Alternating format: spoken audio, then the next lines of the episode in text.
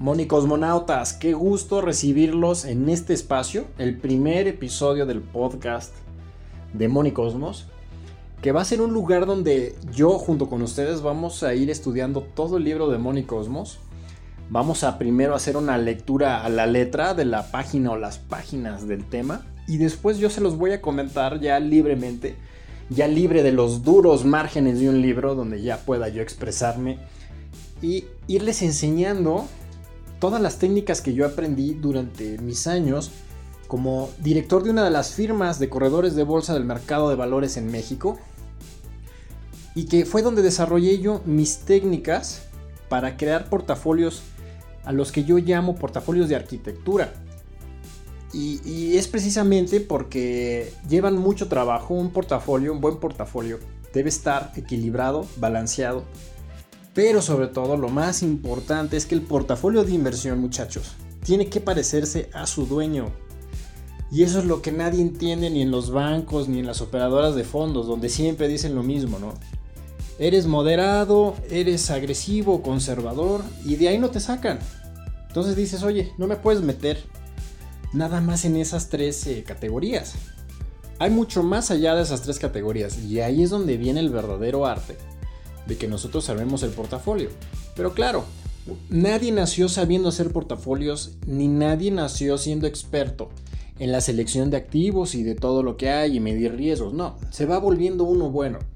Entonces lo que yo quiero es que todos ustedes vayan aprendiendo esto desde lo más básico. Y lo más básico es primero empezar por entender por qué funciona la lana de cierta forma. Y ni siquiera tenemos que ir al mundo de las inversiones, solo tenemos que ver cómo funciona en la ciudad, en la sociedad, todo lo que hacemos diario nos da suficientes pistas de por qué el dinero funciona de ciertas formas. Entonces yo siempre eh, insisto que antes de volvernos inversionistas, entendamos los principios que hacen que el dinero se mueva de ciertas formas por todo el planeta. Y una vez que entendemos eso y el por qué, entonces es más fácil que podamos empezar a jugar con esas mismas reglas detectadas y aplicarlas a ir construyendo nuestro portafolio personalizado. ¿De acuerdo?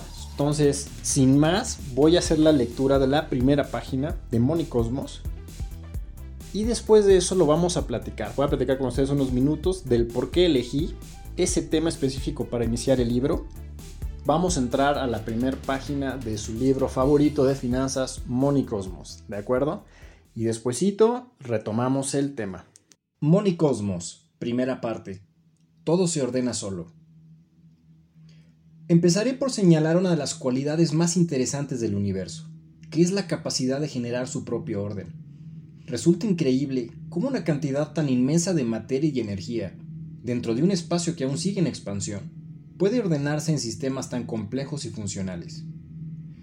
Gracias a las fuerzas fundamentales se han formado los planetas, estrellas, galaxias, agujeros negros y tantos otros sistemas.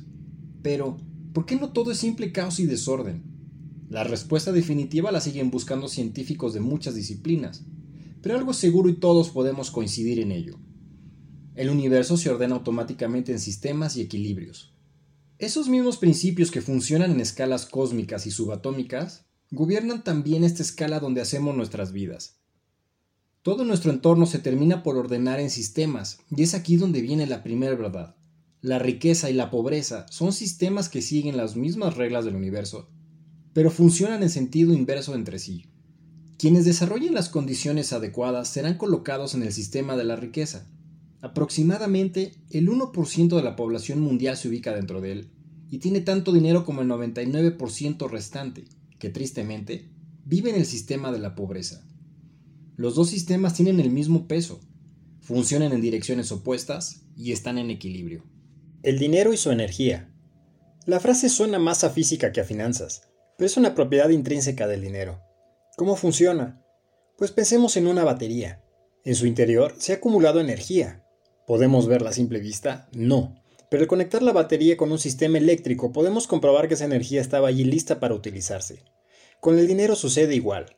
Cada billete representa cierta energía que, al conectarse a un sistema económico, consigue que las piezas se muevan. Con la cantidad necesaria de dinero puedes levantar edificios, puentes y casas. Con dinero puedes conseguir la comida de tu familia, ir al cine con ellos, pagar la colegiatura, comprar un auto y cubrir muchas más necesidades. Sí, el dinero en tu cartera tiene el poder de hacer que las cosas pasen. Pueden ser muy pequeñas o muy grandes, eso dependerá de su cantidad. Pero lo que es innegable es que cada billete o moneda representa cierta energía. He querido explicarte esa enorme cualidad, porque a lo largo de este libro entenderemos al dinero como una energía que, tal como todas las demás, puede generar enormes beneficios a quien la maneja de manera correcta, o por el contrario, arruinar las vidas de aquellos que no sepan utilizarlo. En este sentido, el genio Nikola Tesla decía, si quieres encontrar los secretos del universo, piensa en términos de energía, frecuencia y vibración. Después de todo, el universo entero es energía interactuando entre sí. ¿Qué tal muchachos? ¿Cómo arranca el primer tema? A mí me encanta porque vamos mucho más atrás, muchísimo más atrás del origen incluso del dinero. Lo que aquí estamos viendo es cómo funciona todo el universo y tomar los principios que funcionan en lo más para llevarlos a lo menos. Digamos que es un embudo donde vemos todo lo que está ocurriendo alrededor y lo sintetizamos para la aplicación en nuestro dinero. El, universo finalmente es un gran sistema, como un enorme reloj que funciona, que evoluciona y que avanza, pero que siempre mantiene todo ligado y todas las cosas funcionando. Nada cae en caos, no es simplemente todo un desorden, no. Es un universo vivo, es un universo bonito, es un universo que funciona. Y otra de las verdades es que el universo, para encontrar esta sistematización, se equilibra. No hay desequilibrios por el universo. Y tan pronto hay uno, lo corrige de inmediato y el sistema vuelve a estar equilibrado. Entonces, ¿qué principios nos enseña para la aplicación de nuestro dinero? Tenemos que aprender a sistematizarnos nosotros, a emular cómo funciona el universo y sistematizarnos con nuestro dinero sencillamente. Ir creando un sistema donde el dinero que llegue a nosotros pueda conservarse cierta parte de la energía y después empezar a multiplicarse alrededor de nosotros, ¿no? Y la otra es que tenemos que ser personas equilibradas. Ese dinero que va a llegar a hacer buenas cosas con nosotros, además tiene que llegar a un sistema equilibrado. Si estamos muy sesgados a hacer cosas eh, dañinas, pues obviamente no nos va a funcionar bien el dinero. Tenemos que tener un sistema que ocupe el dinero y que se equilibre y que nos haga vivir vidas fantásticas y que al final, de manera automática, seamos colocados por el mismo universo en el 1% del grupo de la gente que es rica. Porque el 99% restante de las personas, si bien no todos son pobres porque hay escalas intermedias, sí son gente que tiene que esforzarse mucho por manejar su dinero. Le cuesta trabajo, todos los días tiene que salir, está batallando, tiene deudas, tiene compromisos. Entonces la idea es salir de ahí y para pasar al grupo del 1%. Que aparte les voy a dar un dato que a mí me pareció increíble. Pero esta misma proporción del 1% contra el 99% de pobres se ha mantenido desde siempre. No sé si sepan, pero en la antigua Roma, incluso en la civilización griega, esta misma proporción ya se cumplía al pie de la letra. El 1% de la población era rica y el 99% era pobre.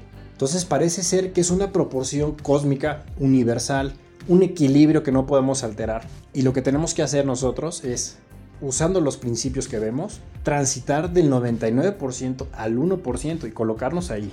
¿De acuerdo? Entonces es una tarea que no va a ser de un día para otro, pero es una tarea muy bella, porque es una, es, puede ser una meta de vida que uno puede ir persiguiendo y que eventualmente va a rendir sus frutos. Y es por eso que me gusta que el libro empiece por ahí, porque vamos a la parte más fundamental del asunto, ¿no? No solamente vemos al dinero como eh, todo frío, como lo ven normalmente los financieros, y eso que yo soy un financiero, pero de verdad yo creo que ya, eh, ya veo yo grandes diferencias con los autores financieros. Y de hecho les iba a decir, ahorita acabando ya el, el primer episodio, si ustedes tienen amigos y familiares que les guste este tema y que quieran empezar a trabajar todo esto, pues mándenlos eh, a que vengan a seguirnos al podcast, que es un lugar donde yo puedo explicarme mucho más fácilmente. Y vamos a ir con un, episodio cada semana, así ligerito como este, vamos a ir avanzando.